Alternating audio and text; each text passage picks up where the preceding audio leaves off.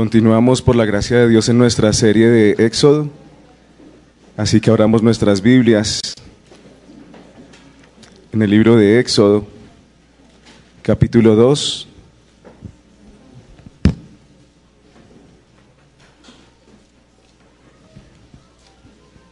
Y vamos a estar leyendo la palabra del Señor desde el versículo 11.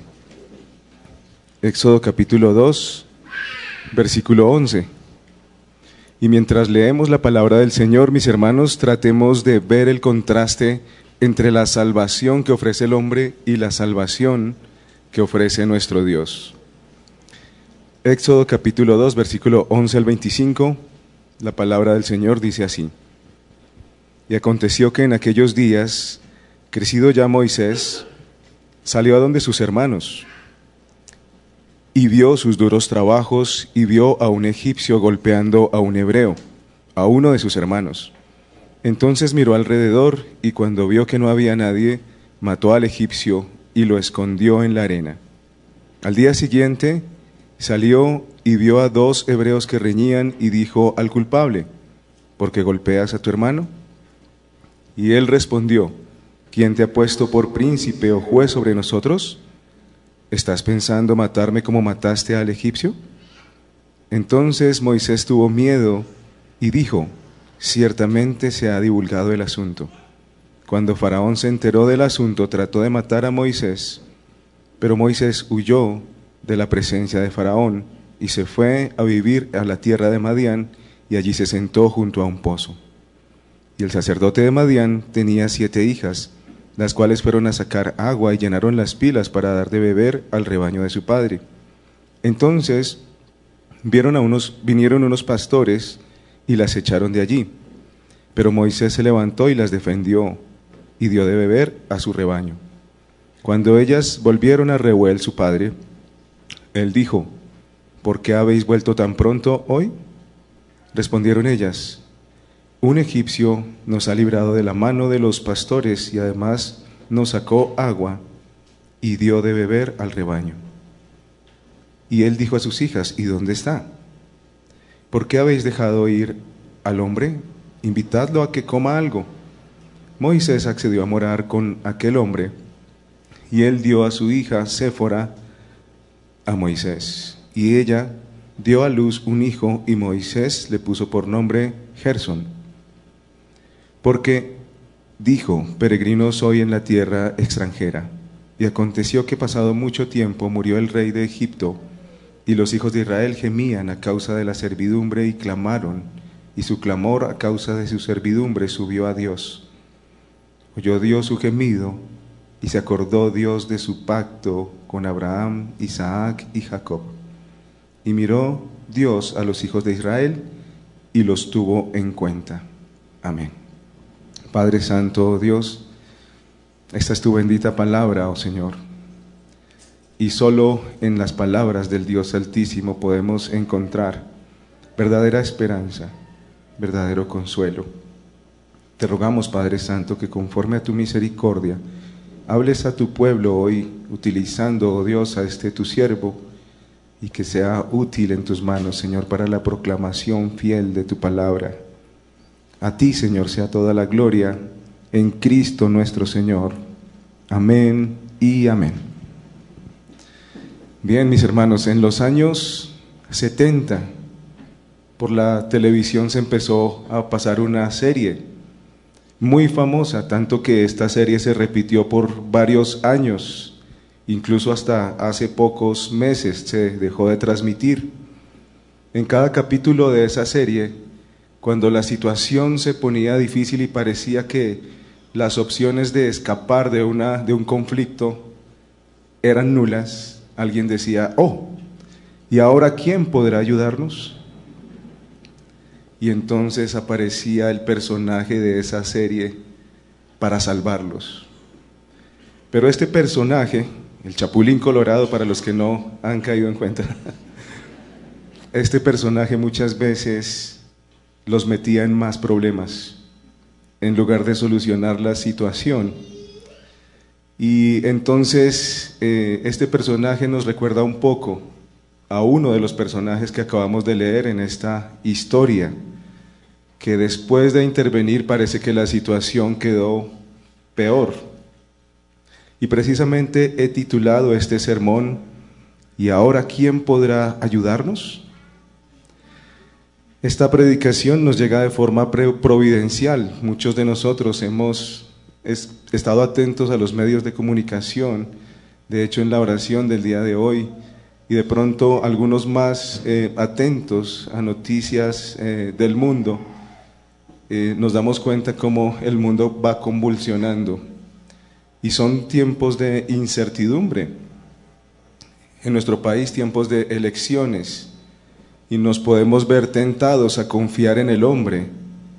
Y muchas circunstancias también, mis hermanos, nos vemos tentados a confiar en nuestras propias fuerzas. La enseñanza que nos deja este pasaje es que Dios es nuestro libertador no los hombres. Y veremos esta enseñanza al contrastar, en primer lugar, un libertador que necesita aprender, del versículo 11 al versículo 22, y en segundo lugar, un, un libertador que sabe bien lo que va a hacer. Entonces vamos a la primera parte recordando que Dios es nuestro libertador y no los hombres, viendo a este libertador que necesita aprender en primer lugar.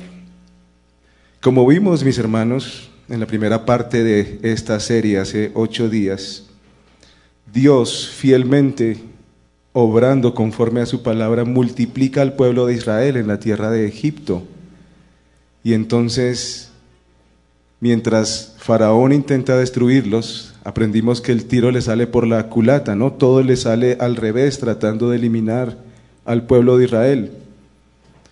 Este relato narra que los niños eran lanzados al río Nilo, de donde Dios saca a Moisés por mano de la propia hija de Faraón, ¿no?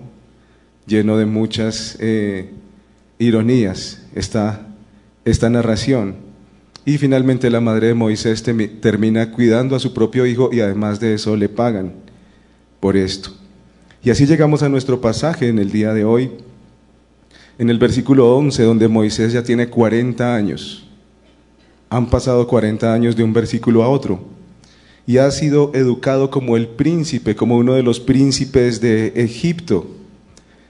Pero las bases de su verdadera identidad fueron puestas por su madre. Y entonces él sabe que él es un descendiente del pueblo de Israel y que el pueblo de Israel es su propio pueblo, aquellos que están en la esclavitud y aunque probablemente Moisés tenía muchas comodidades, quiere ayudarlos. De hecho, él cree que él va a ser el libertador, él ya se ve como el libertador de su pueblo y esto nos lo muestra Hechos 7:25. Moisés esperaba que su propio pueblo lo reconociera como el libertador. Y entonces, en el versículo 11, dice que él se acerca a su pueblo y los ve en dura servidumbre y uno de sus hermanos israelitas está siendo maltratado por un egipcio. Y el texto nos muestra que Moisés lo que hace es verificar que no haya testigos. Va a actuar, pero parece que no revisa muy bien que no hay testigos, ¿no? Y entonces, movido seguramente por sus sentimientos patriotas y por sus emociones, dice la escritura que salvó al oprimido, matando al egipcio. Y al día siguiente leemos en el versículo 13, como si todo hubiera, o como si todo estuviera bajo control, Moisés intenta simplemente reconciliar a dos de sus hermanos que están peleando. Y esperando él ser reconocido como el libertador justo, más bien es visto como un asesino. Y su propio hermano le dice, ¿también me vas a matar como al egipcio? entonces todo ha salido mal. La intervención de este libertador ya empezó a salir mal. Solamente ha libertado a uno de sus hermanos temporalmente y ahora además de eso está siendo visto como un asesino. En el versículo 15 nos muestra que estas noticias han llegado a Faraón. Entonces la mala fama de Moisés se riega y entonces Moisés simplemente tiene que huir. Y dice que termina en una tierra llamada Madián.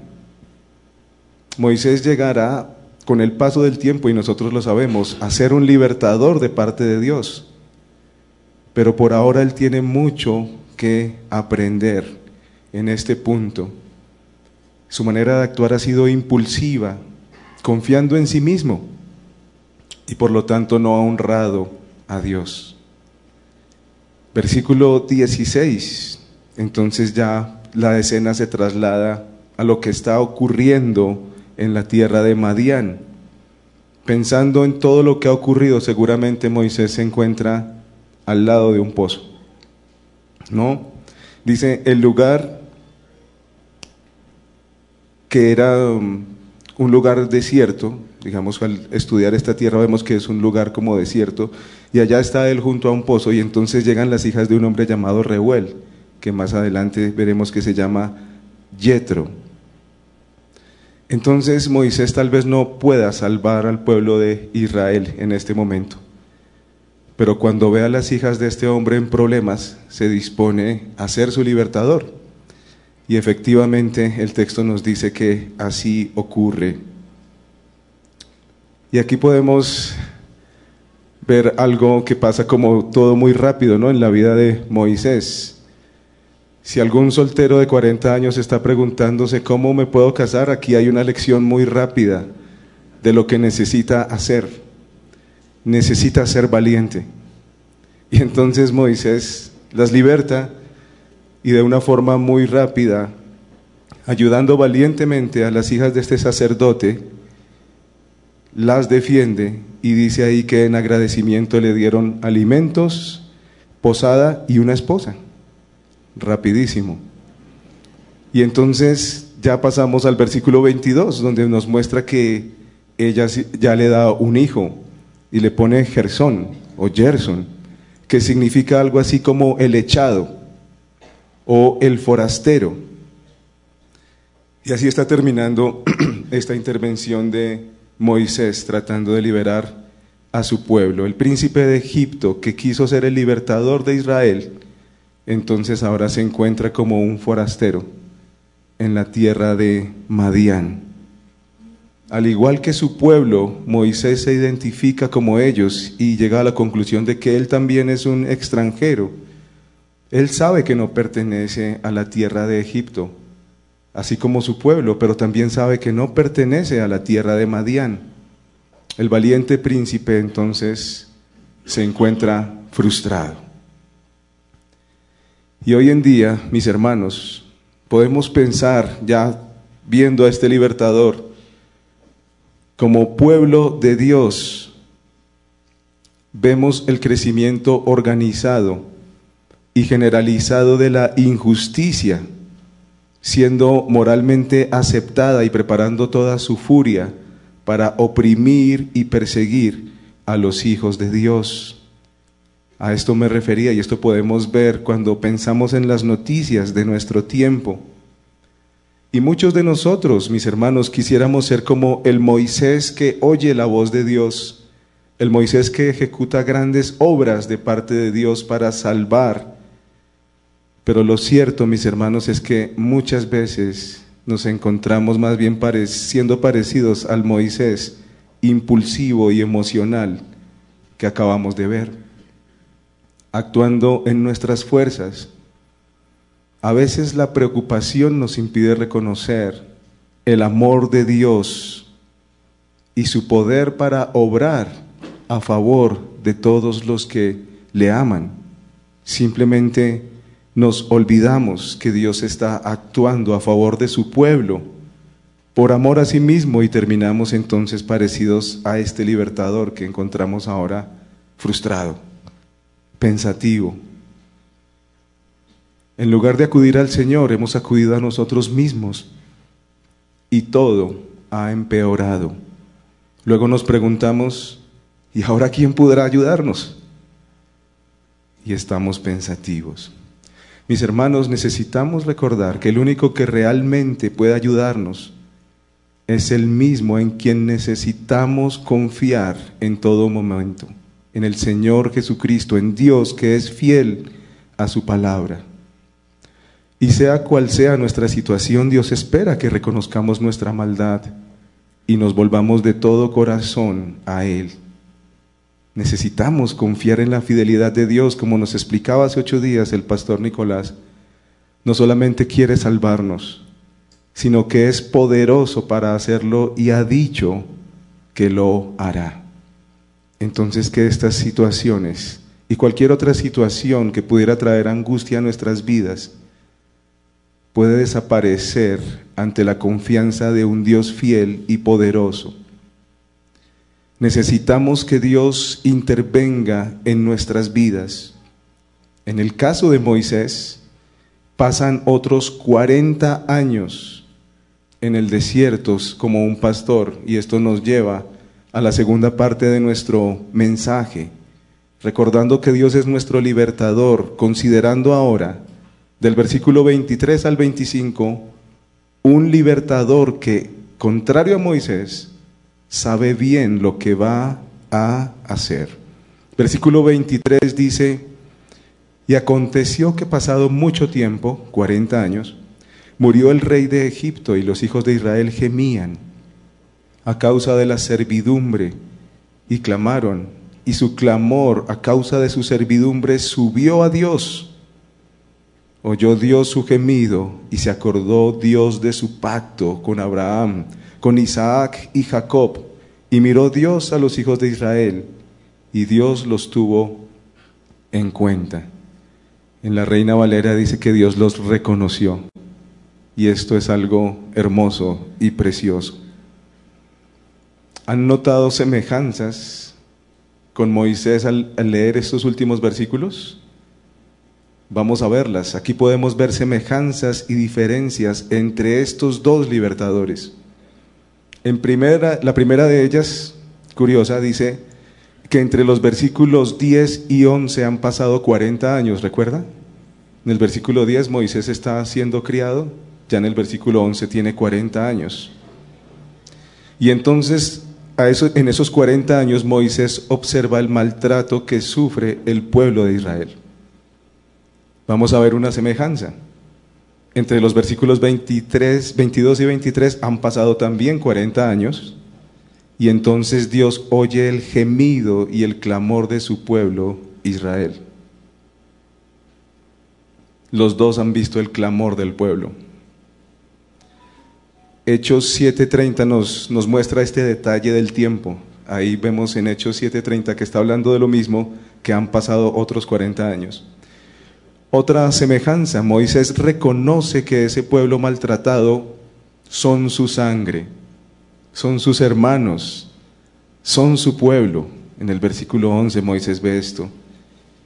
En el versículo 25 dice que Dios miró a los hijos de Israel y los tuvo en cuenta, los reconoció como su pueblo, como más nos trae la idea la reina Valera, y como nos lo va a recordar en este mismo libro de Éxodo, en capítulo 3, versículo 7, nos muestra que Dios los está reconociendo como su pueblo. Entonces vamos a ver cómo actúan. Moisés por su lado ya vimos que actuando como el libertador de su pueblo mata a un egipcio. Ahora vamos a ver qué hace Dios como libertador de su pueblo. Cuando los ve maltratados, Dios siendo el verdadero libertador, entonces lo que hace es que recuerda su pacto recuerda su propia palabra, sus propios compromisos con su pueblo. Por otro lado, vimos que la mala fama de Moisés se extiende y tiene que salir huyendo. Pero por el lado del Señor vamos a ver que el gran nombre del Señor está a punto de ser conocido precisamente delante de Faraón y de todo su pueblo y el pueblo de Egipto.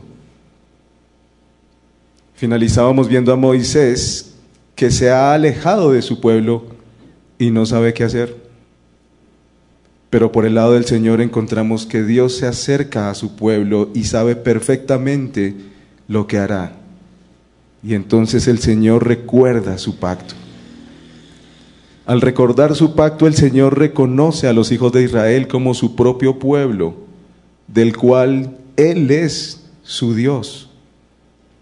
Esto incluiría que Dios sería su libertador y su Padre, que les daría buenas tierras en posesión.